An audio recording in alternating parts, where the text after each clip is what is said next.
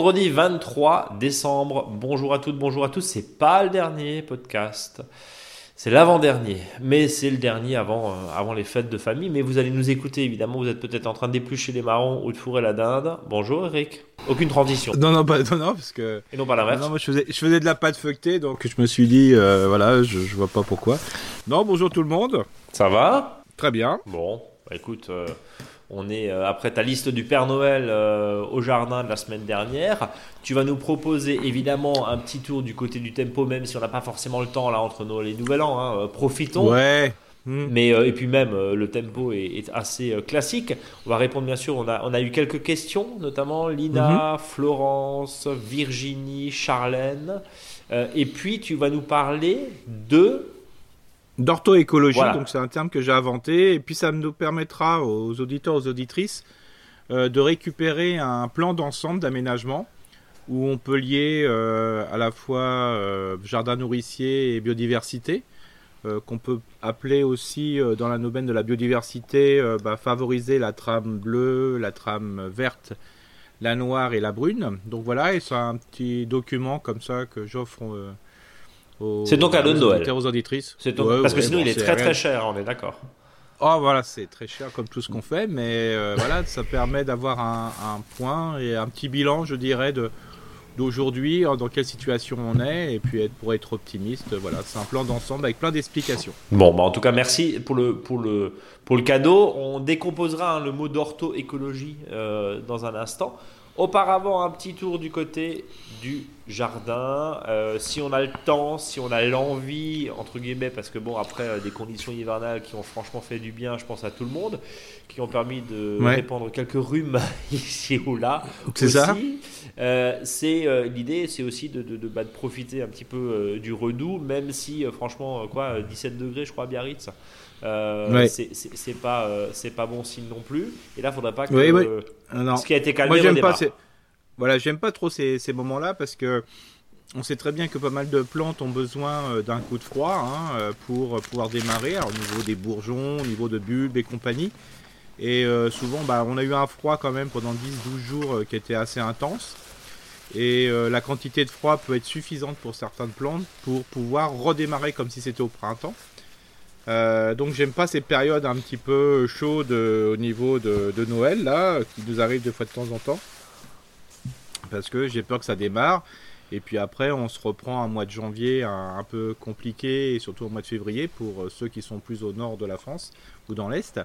Donc voilà, c'est ça c'est quand on parle du trop à chaque fois euh, on se prend euh, voilà en Moselle là on était euh, j'ai vu des températures de moins 17 moins 19 Ouais, c'est ça. Moins 12, euh, Euh, moins, moins, moins moins- 8, moins 8 chez nous, là, autour de Colmar. Voilà, et puis, puis voilà, et puis là d'un seul coup, bah, on, a, on, on a passé en positif, mais on est passé de moins 8 à plus 8 la nuit.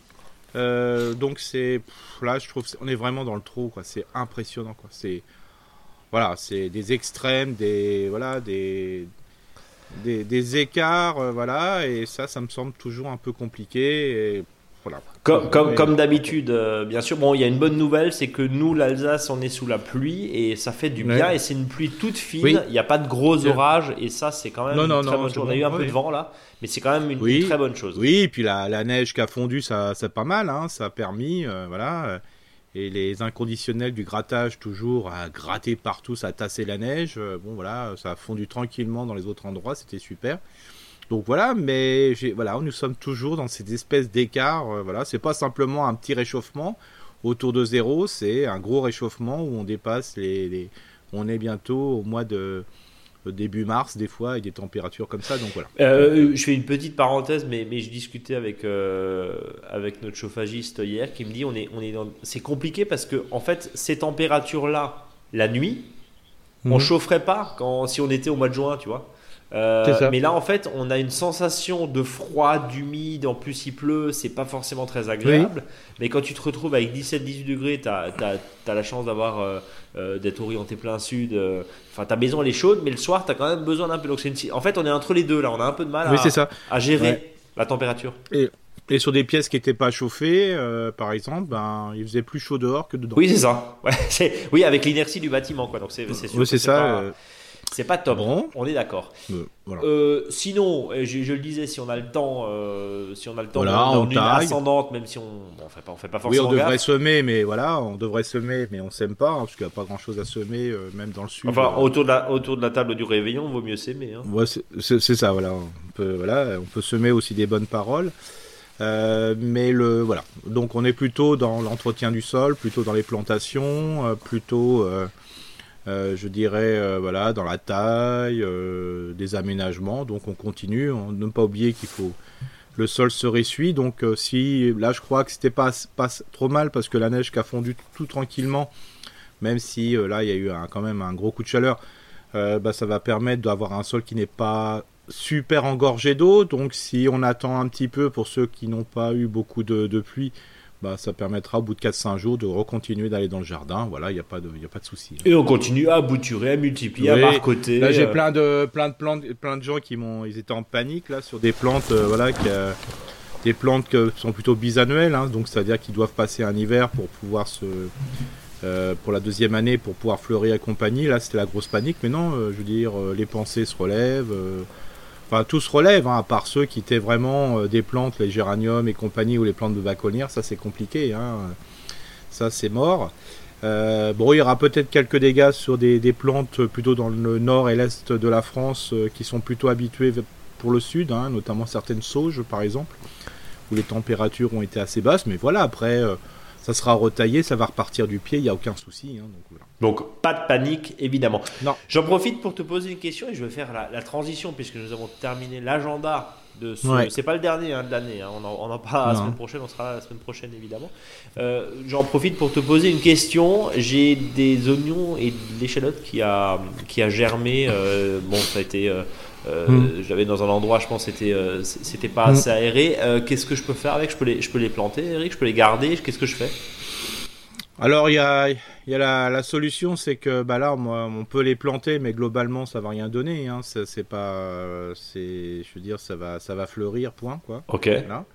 Voilà, donc euh, ce qui est possible, moi je dirais plutôt faut les consommer hein, euh, tranquillement, euh, en enlevant le, Le germe. le germe, qui- le germe qui est au milieu, quoi. hein. Ouais. Voilà.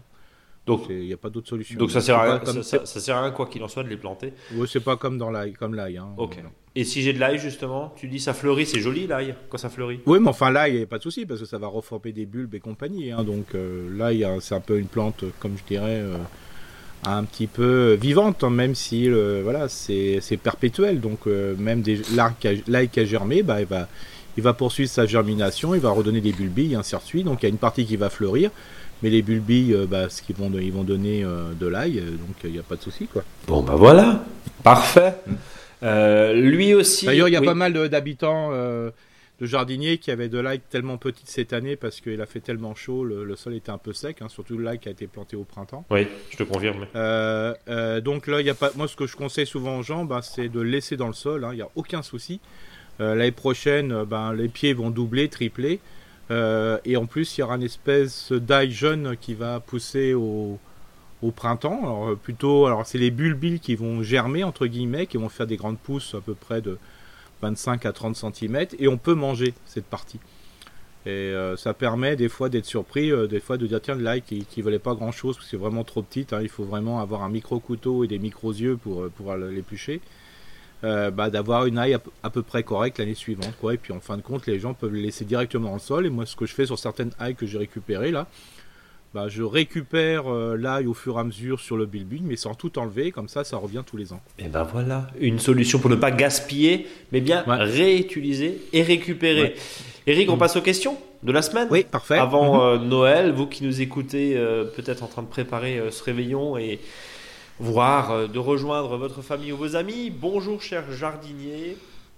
J'ai une question concernant les ronces sans épines. Comment faut-il s'y prendre pour la taille hivernale? Ouais, ça c'est très facile. Ça c'est vraiment bien Tu intéressant. compareras. Non, non, Non. ça, ça c'est que.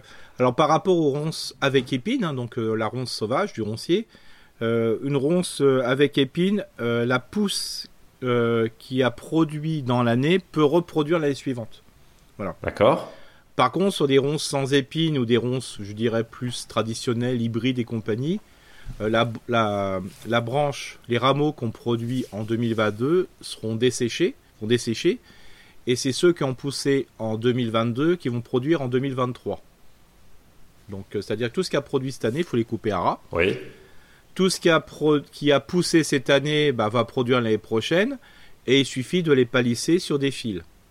Donc, euh, par pied, euh, moi, quand euh, si vous voulez en planter aussi, il faut planter tous les 4 mètres. hein, c'est parce que ça fait des grands rameaux. hein.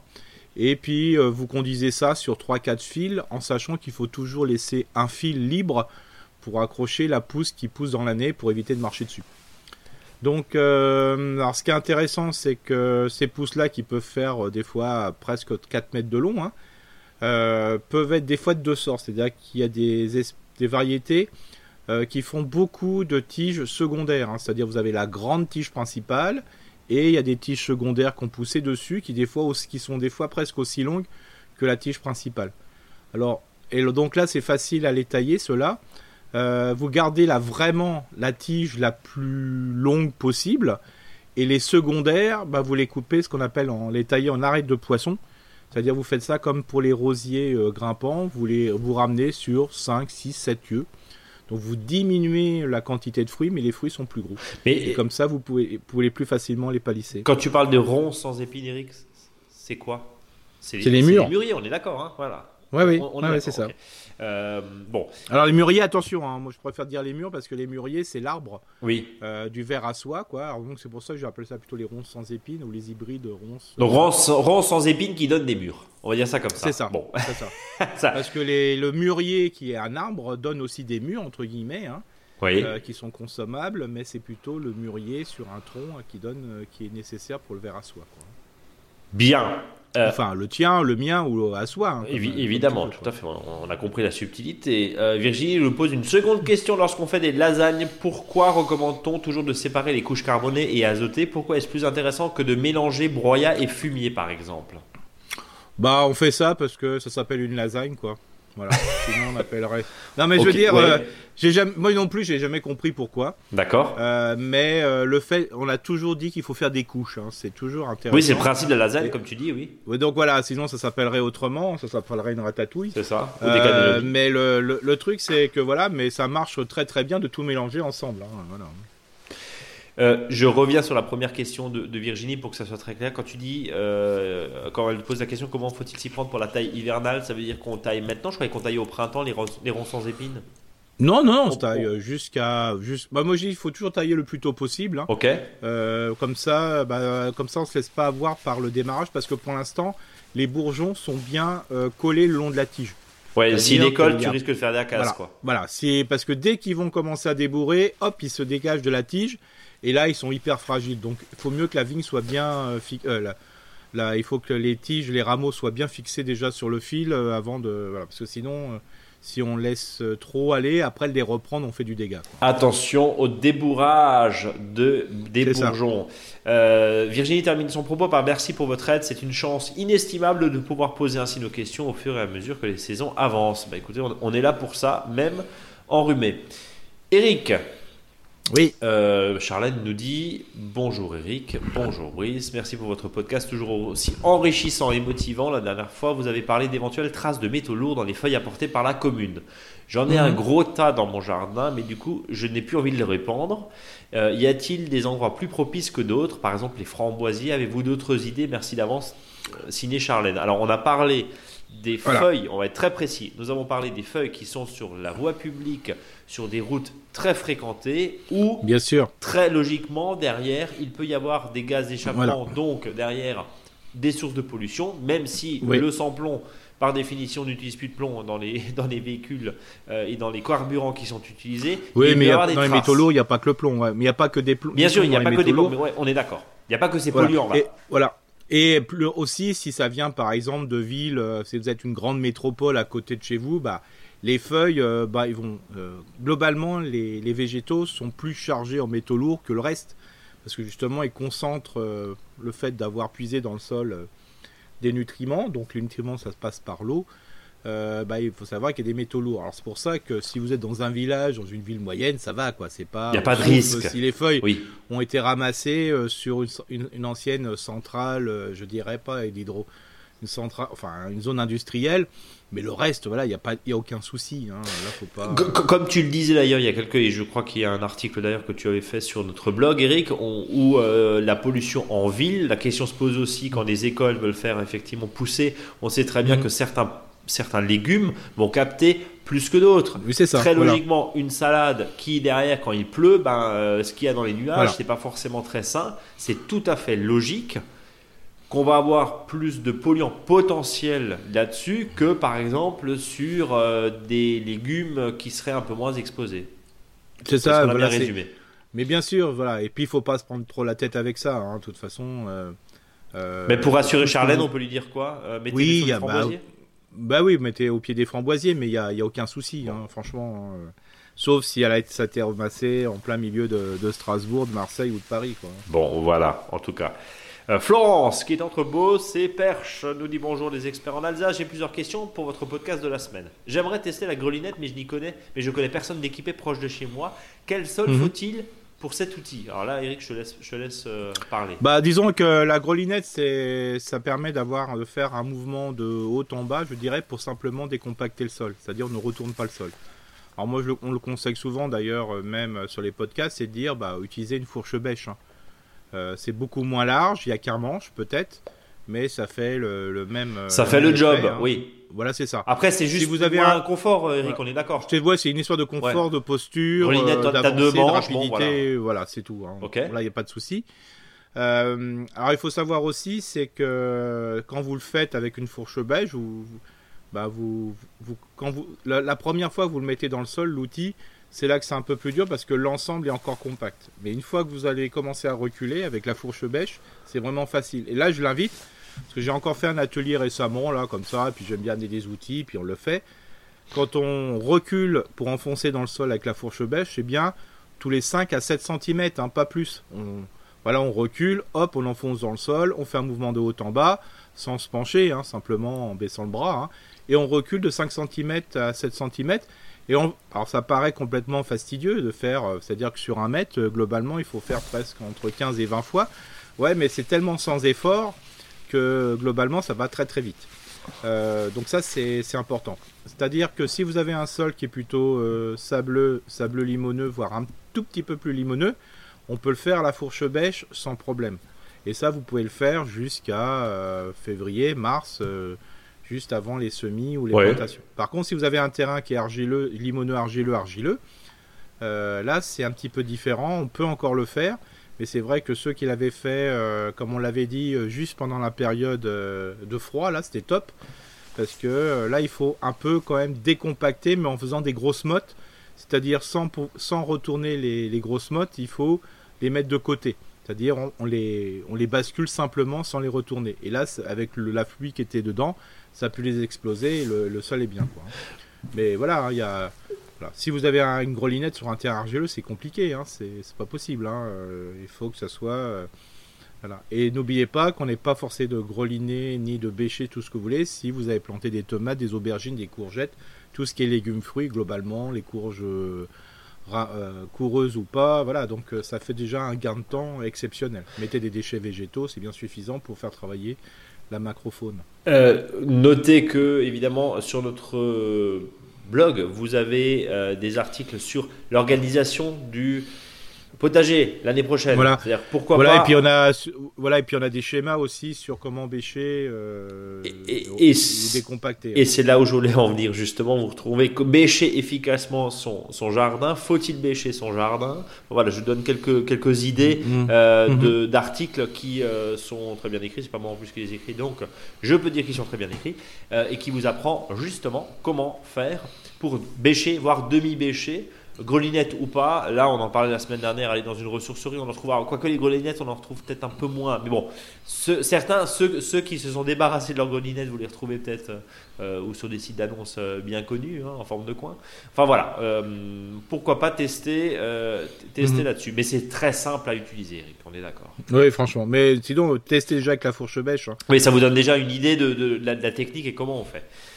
Euh, je souhaite créer des allées entre mes planches et mes rangs pour 2023. Je t'ai envoyé la photo, hein, je, te montre la photo. Car cette année c'était la jungle au potager et je slalomais beaucoup. Comment s'y prendre? Quelle est la largeur idéale? J'ai à ma disposition pas mal de déchets végétaux et notamment une usine de compostage juste à côté de chez moi. Doit-on mettre du carton dans les allées pour limiter la pousse? Non, l'idéal, c'est, euh, je dirais, c'est de. Alors, soit vous travaillez en bazar comme vous le faites, euh, moi, ce que je fais, hein, et vous, vous diminuez autant que possible en gratouillant le sol. Hein, voilà, moi ça m'a pas choqué vos photos.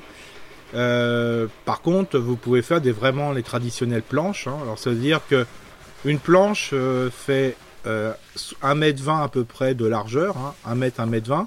Pourquoi? Parce que quand vous vous penchez de, part et d'autre, parce que le but du jeu, faut pas mettre le pied dans une planche pour éviter le, tassement. Euh, bah vous pouvez, en principe, on a à peu près entre 50 et 60 cm de, de travail facilement quand on est penché.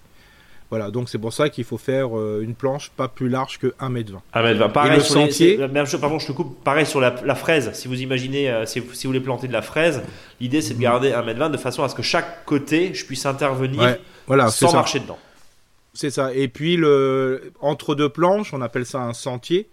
Euh, c'est là où vous allez marcher. Globalement, c'est 30 cm, hein, parce que c'est la largeur du pied. Hein. la, longueur, la longueur du pied. Voilà. voilà. Et c'est pour ça que souvent, on peut donner des chiffres à des multiples de 30, parce qu'il y a l'histoire des 1m20. Euh, voilà, donc il y a toujours les 30, c'était vraiment, c'est vraiment une unité au jardin. Et là, vous êtes tranquille, hein, vous vous séparez euh, tranquillement l'ensemble.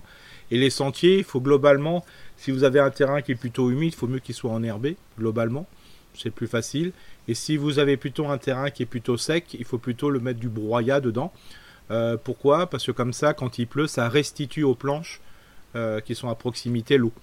Euh, par contre, si vous avez un terrain qui s'assèche facilement, bah, l'herbe a tendance qu'on appelle à faire un effet de mèche, c'est-à-dire un peu mm. pomper la flotte. Mais bon, voilà, moi je préfère un terrain enherbé parce qu'on peut facilement passer la tondeuse entre, même une tondeuse à main, hein. donc la fameuse tondeuse hélicoïdale, donc c'est quand même plus joli, ça maintient la fraîcheur, euh, on a toujours les pieds propres et compagnie. Hein. Bon, voilà quelques idées. Troisième question de, Florence. Comment et quand tailler les pommiers? Alors moi j'ai envie de dire rendez-vous sur le blog parce qu'il y a plein de schémas. Oui, voilà, il y a plein de schémas, mais bon, comme dit, il faut mieux tailler quand c'est en feuille, globalement. Hein. donc c'est à partir de, juin, voilà. Mais on fait toujours en hiver, hein. donc maintenant c'est le bon moment, surtout qu'il fait les températures ne sont plus négatives mais très fortement négatif, donc on peut y aller sans souci. Voilà, et euh, pour les techniques, alors soit en chemin piéton, soit en taille classique, euh, allez sur le blog, il y a, plein, il y a vraiment plein d'idées. Euh, Eric a, beaucoup travaillé sur, sur tout ça. vous avez des schémas, on vous montre les vergers piétons, je le disais, pardon, les vergers piétons, la taille un petit peu plus conventionnelle. Rendez-vous sur le, sur le blog monjardinbio.com, ça sera plus simple avec un schéma que de longues euh, de longs conseils, j'allais dire, et de longues phrases, voilà, même si tu es très clair, évidemment. Et on termine par Lina qui nous dit bonjour, je vous ai envoyé les photos de mes deux oliviers afin de savoir comment les mmh. tailler pour obtenir des fruits. J'en profite pour vous dire que dans le sud il fait doux et en fait cela ne fait qu'un mois que la terre est assez tendre pour la travailler. Je peux ainsi enfin désherber et ameublir ma terre afin qu'elle soit prête pour le printemps et ainsi avoir de nouvelles parcelles. Nous avons eu six mois de chaleur et de soleil. Nous avons eu un peu de gel certaines nuits dans la journée euh, mais dans la journée, pardon, il faisait assez chaud pour profiter du jardin. Finalement, j'ai l'impression de pouvoir travailler au jardin, surtout cet hiver, et il est probable qu'au printemps, j'ai juste le temps de planter avant qu'il fasse trop chaud. Mais ça, seul l'avenir nous le dira. Merci pour vos précieux conseils, affectueusement. C'est très intéressant dans le, dans le témoignage aussi de Lina, parce qu'on on demande, c'est pour ça qu'on demande d'où vous êtes, donnez-nous votre climat, et, c'est mmh. toujours intéressant de voir comment on s'adapte et on essaye de euh, cette espèce de fenêtre là. Il n'y a plus de saison, mon, mon monsieur. C'est ce qu'on se disait, c'est ce qu'on dit à chaque fois. C'est euh, binaire quoi. C'est 0, 1, c'est hiver au chaud. La preuve en ce moment, on a eu euh, moins 5, moins 6, moins 7. Hein, ça a tapé. Voilà, ça a cogné assez froid. Au final, assez tôt aussi, hein, puisqu'on n'était pas encore mhm. dans l'hiver mhm. météorologique. Et puis là, on se traîne dans des 10, 15 degrés, voire, voire mhm. plus. Donc c'est toujours la problématique des extrêmes. Voilà. Et, quand, et on rejoint le témoignage de Lina, évidemment. Euh, pour les oliviers de Lina, parce que c'est pour ça qu'elle nous a contacté, Eric. Oui, alors ce que je propose, c'est que bon, c'est toujours compliqué, surtout qu'un olivier c'est touffu. Donc, euh, alors ce que je propose, c'est que je vais faire un article pour la prochaine fois ou la fois d'après sur la taille des oliviers. Et je me permettrai de prendre les photos, enfin surtout une photo euh, de Lina pour montrer à tout le monde comment on peut faire. Eh pas parfait. Ça, c'est une excellente idée. On est d'accord. Eric, comment on fait pour nous envoyer une photo? Ou des questions ou nous euh, dire qu'on est absolument géniaux Bah bien sûr, bah, sur le sur Facebook ou soit sur euh, le mail. c'est quoi le mail? Je sais plus. Je sais plus. Ça sent la fin d'année. Contact. Non, non, mais voilà, voilà. Euh, sinon, vous me l'envoyez par la poste. Euh, non, non, effectivement. Contact arrobase, contact arrobase monjardinbio.com, contact arrobase monjardinbio.com. Vous nous envoyez euh, tout ça avec des photos, notamment si vous voulez aussi. Et puis, expliquez-nous et dites-nous un petit peu votre climat. Ça fait toujours, ça fait toujours du bien de savoir un petit peu. Ouais, et puis surtout que les auditrices et les auditeurs, ce qu'ils peuvent faire, c'est est-ce qu'on a le droit de, de communiquer, enfin, est-ce qu'on a le droit de prendre vos photos et les mettre sur le blog? Parce que des fois, en fin de compte, euh, c'était aussi un peu l'idée de pour l'année prochaine de dire bah tiens, s'il y a des photos, bah autant de, les proposer à tout le monde et comme ça, ça permet de mettre un petit commentaire. Euh, bah voilà, ce jardin, bah voilà, on pourrait faire ça, ça, c'est super. Euh, voilà. Partager, voilà, partager comme, comme, comme vous nous proposez aussi des, sujets, hein, n'hésitez pas. En gros, écrivez-nous et dites-nous tout ce qui vous passe par la tête si vous avez la chance d'être en vacances là entre Noël et Noël. On se pose un petit peu, on décompresse un petit peu. N'hésitez pas, évidemment, envoyez-nous vos photos et on se fera un plaisir de les partager aussi sur les réseaux sociaux. Hein. Vous, avez le droit, vous le savez. Bon, Eric, euh, on va passer à l'invention d'Eric, l'ortho-écologie. Alors là, euh, euh, tu en es l'inventeur, si je puis dire. L'idée, alors pour qu'on comprenne bien, quand on décompose, c'est de créer un espèce d'écosystème. C'est ça, Eric Oui, c'est ça. Parce que... alors, c'est ça. Je, vais, je vais te faire criser parce que tu vois où je veux en venir. C'est de la permaculture, ton truc. Exactement. Hein, ah. c'est de la perma, c'est de la permaculture, mais pas que, comme j'ai toujours. Orthoécologie, hein, c'est mieux Scrabble, c'est ça? Voilà, c'est ça, et c'est surtout s'inspirer de, tout ce qu'on a comme tendance aujourd'hui, permaculture, biodynamie, euh, agroforesterie, agroécologie, tout ce que vous voulez, euh, mais surtout, ce qui était important, c'est qu'on communique beaucoup sur l'agroécologie euh, par rapport à l'avenir, je dirais, de l'agriculture conventionnelle, c'est-à-dire d'intégrer plus d'écosystèmes hein, dans les milieux de vie agricoles. Mais souvent, on aime bien, justement, quand on est jardinier ou jardinière, ben, voilà, de, voir ce que fait en agriculture. Mais des fois, je dis, c'est quand même pas la même chose. Hein. Les, espaces sont quand même moins grands chez l'agriculteur, on est plutôt dans la production, hein, c'est normal, c'est un, c'est un business, hein, il faut pouvoir en vivre. Nous, on est plutôt dans la cueillette, si ça foire, bah tant pis, c'est pas très grave. Et puis aussi une notion d'espace vert, l'espace vert, c'est-à-dire plutôt que celui qui est sur le domaine public, le domaine qu'on a en commun avec les habitants et les habitantes, bah celui-là aussi. Euh, alors ça me semblait intéressant de, voir un petit peu autre chose avec une petite variation. C'est pour ça que j'ai inventé un mot qui s'appelle l'orthoécologie. Euh, c'est euh, voilà d'ortus, hein, le jardin, pour faire simple. Hein. Euh, et plutôt aguerre, c'était c'est plutôt l'agriculture. Donc là, on va passer à un niveau un peu plus, je dirais, un peu moins grand, mais aussi des belles problématiques. Hein, sans oublier que on a aussi notre notre mot à dire et notre responsabilité pour que ça aille un peu mieux au niveau environnement. De toute façon, ça ne peut aller qu'un peu mieux si on fait des choses. Euh, dans le bon sens. Et donc c'est pour ça que j'ai inventé ce mot d'orthoécologie. Hein. C'est pas pour inventer un mot de plus, hein, mais c'est un terme très large. C'est-à-dire que l'orthoécologie va s'inspirer euh, plutôt de la permaculture, euh, va s'inspirer de l'agroécologie aussi, de l'agroforesterie, va s'inspirer de la biodynamie, de l'agriculture biologique. Donc voilà, c'est une inspiration qu'on peut voilà pour montrer que l'orthoécologie, ça veut dire qu'il y a un ortho écosystème, hein, c'est-à-dire pour aller bien plus au-delà euh, de son jardin, comme l'agriculteur qui va bien au-delà de, ses parcelles, hein, qui va dans ce qu'on appelle le terroir, le fameux terroir qu'on a toujours euh, revendiqué, puis qu'on a un petit peu oublié après quand on a, quand on a apparu à dire, bah tiens, non, chaque parcelle a, a une particularité, maintenant une parcelle appartient à un terroir. Donc ça, c'était important de, changer de mot. Alors bien sûr, hein, je me suis pas trop cassé la tête, j'ai fait euh, ce qui existait un peu partout.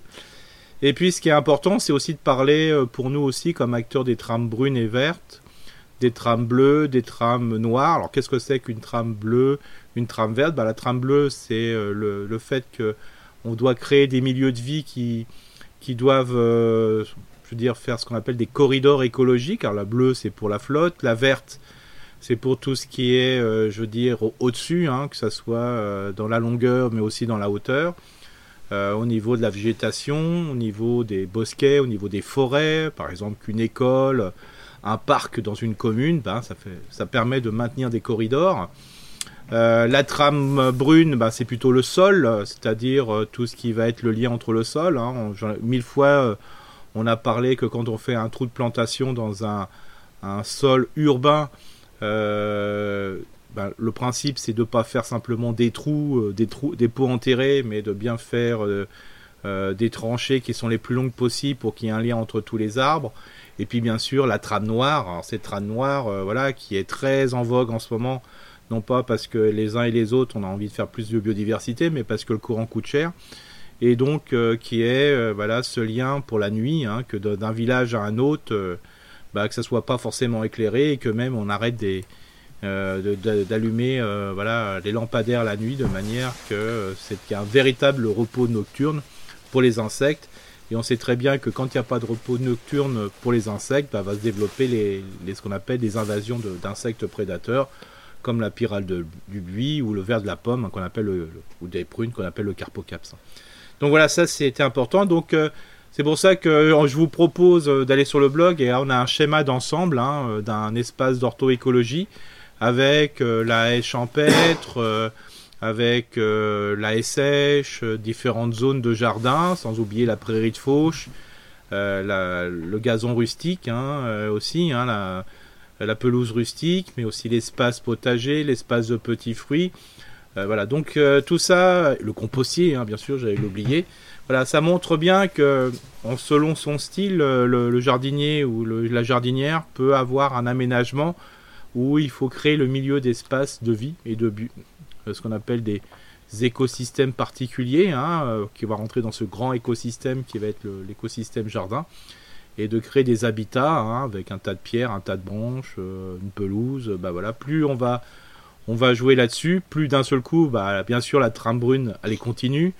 Euh, la, trame verte avec euh, bah, justement le, lien entre les plantes, bah, là aussi c'est continu. Euh, il reste encore à travailler bien sûr sur la trame noire, hein, parce que si on est entre deux lampadaires, le jardin, bah, ça va pas.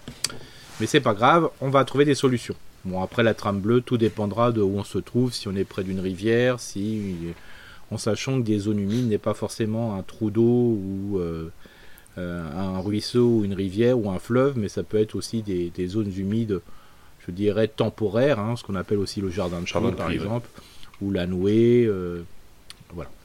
Euh, voilà, donc. voilà, je veux, Brice et moi, on vous propose un, schéma de. Enfin, surtout, moi, j'ai rien foutu là-dessus. Hein. C'est toi qui as fait un très beau schéma. Eric, sous les yeux là. Voilà, donc fonctionnel, c'est-à-dire à la fois vous avez comment on aménage, mais vous pouvez le faire comme vous voulez. Hein. je l'ai plutôt mis en planche pour que ça soit lisible. Hein. Euh, mais c'est surtout le fait de dire bah, voilà comment les aménagements ont une orientation nord-sud. Comme ça, vous voyez bien ce qu'il faut mettre au nord et ce qu'il faut mettre au sud hein, pour profiter euh, du soleil, mais pas trop, pas non plus que ça. Et surtout, ce qui est important, c'est que bah, on vous donne aussi des qu'est-ce qu'il faut, comment on peut le gérer cet ensemble. Et vous verrez, euh, bah, l'un dans l'autre, bah, on va à la fois parler de framboises, on va à la fois planter, penser au, plantes aromatiques, euh, sans, sans oublier les, biodéchets, les déchets verts et compagnie. Donc vous avez un ensemble. Et là, là-dessus, vous devenez non pas en autonomie, euh, je veux dire, alimentaire, mais vous devenez en, je dirais, avoir un, en, tant que jardinier ou jardinière qui vous permet d'avoir voilà, différentes sources de nourriture qui va vraiment compléter. Alors c'est Là, c'est un festival de vitamines, euh, c'est un festival d'odeurs, c'est un festival pour la biodiversité. Donc euh, voilà, tout le monde est content et tout le monde va bien se sentir. Alors, euh, bien et se sentir bien, effectivement, tu, disais euh, les fameuses trames noires, évidemment inhérentes à, notre, la plaie qu'est l'éclairage nocturne. clairement dans, dans, nos villes et dans nos villages. Il y a peut-être aussi, alors bon, c'est toujours un paradoxe, hein, c'est-à-dire que on éteint, on en a parlé il y a 3-4 semaines, on éteint les lumières pour dire qu'on fait des économies. Euh, là, c'est plus que jamais, vu les, vu les factures d'électricité pour les collectivités locales, où c'est très très compliqué, compliqué maintenant qu'elles ont toutes passé, à la LED. Mais, mais, ce que je veux dire par là, dans le, dans le paradoxe, donc qui consomme évidemment beaucoup moins, ça ne veut pas dire que ça consomme zéro. Mais ce qui est important peut-être aussi, c'est en tant que. sur une grande ville, c'est compliqué de faire bouger les choses, quoique, il y a des, souvent des mhm. conseils de quartier, mais dans des, dans des euh, villages un petit peu plus petit, bah, des fois c'est bien d'aller voir euh, peut-être le conseil municipal en disant au fait euh, on s'en fout d'avoir de la lumière de minuit à 5 heures du matin. Parce que finalement euh, et on sait aujourd'hui que en termes de, de criminalité c'est pas forcément vrai. En termes de enfin il y a plein d'exemples qui font qu'aujourd'hui bah, il y a plus de plus dans le tableau hein, des plus et des moins il y a plus de plus à éteindre la lumière la nuit que de la laisser brûler tout le temps, tout le temps, tout le temps. Et, ce, c'est essentiel. Et ce qui est intéressant, et ce qui est intéressant, faut jamais euh, croire des gens comme Brice ou comme moi. Hein. Faut jamais les croire, mais il faut tester. Euh, moi, je dis toujours, c'est facile de, tester euh, le côté nuit-jour. il suffit d'arrêter le courant, quoi. après, quand on fait des plantations, bah, faut un certain temps pour vérifier l'impact. Mais là, on peut imaginer dire, bah tiens, une commune expérimente sur une semaine, 10 jours, 15 jours, 3 mois, j'en sais rien. Qu'est-ce qui va se passer? Euh, et ben c'est là. Et puis après, bah, on peut avoir un groupe de citoyens et de citoyennes qui sont ce qu'on appelle des observateurs ou des observatrices, euh, qui vont euh, donner leur ressenti et pas forcément d'être toujours un petit peu gaulois ou gauloise, toujours râler avant de commencer. mais si tout le monde est conscient, on fait tout en pleine conscience de ce qu'il faut faire, d'observer, bah c'est pas mal. Et puis après, on, voilà, on, si ça va pas, s'il y a vraiment des problèmes, bah, on rallume la lumière. Mais si ça, peut-être qu'on va peut-être gagner du temps. Puis on va peut-être voir euh, que bah, économiquement, ça va un peu mieux.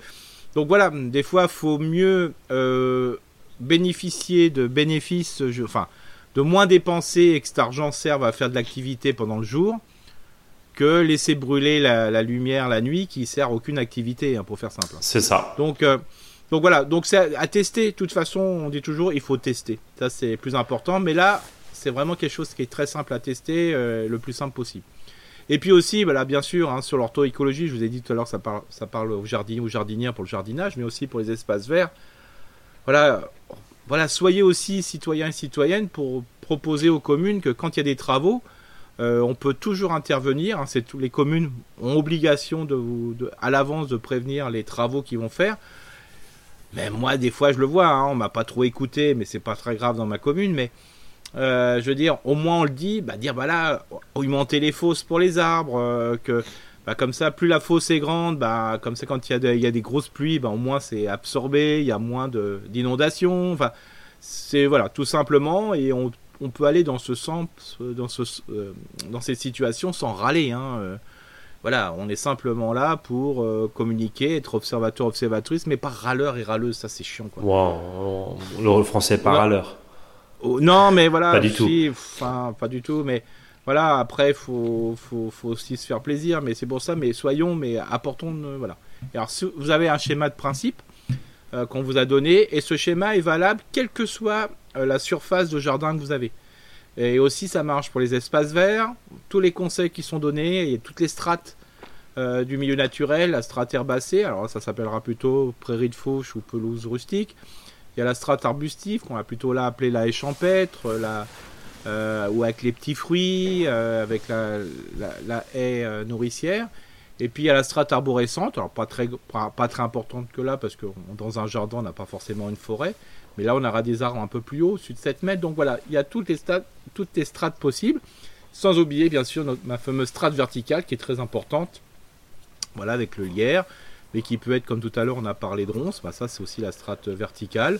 On va parler de la vigne, on va parler du kiwi. Mais pourquoi pas de, parler de la clématine vigne blanche, hein, qui est aussi importante. Euh, voilà, je, reviens sur ce fameux, euh, je veux dire, euh, les fameuses plantes verticales qu'on a un peu plus sauvages, hein, voilà, comme le lierre.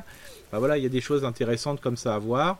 Et puis voilà, c'est maintenant aujourd'hui, il faut en profiter. c'est le bon moment parce que le, 31 décembre arrive et le 1er janvier, on peut à la fois, moi j'ai dû perdre, je me suis mis, je sais pas, 50 millions de fois au régime. Bon, ça marche jamais parce que le lendemain, ça marche pas. Mais là, on peut quand même se dire des choses qu'on pourrait imaginer en biodiversité.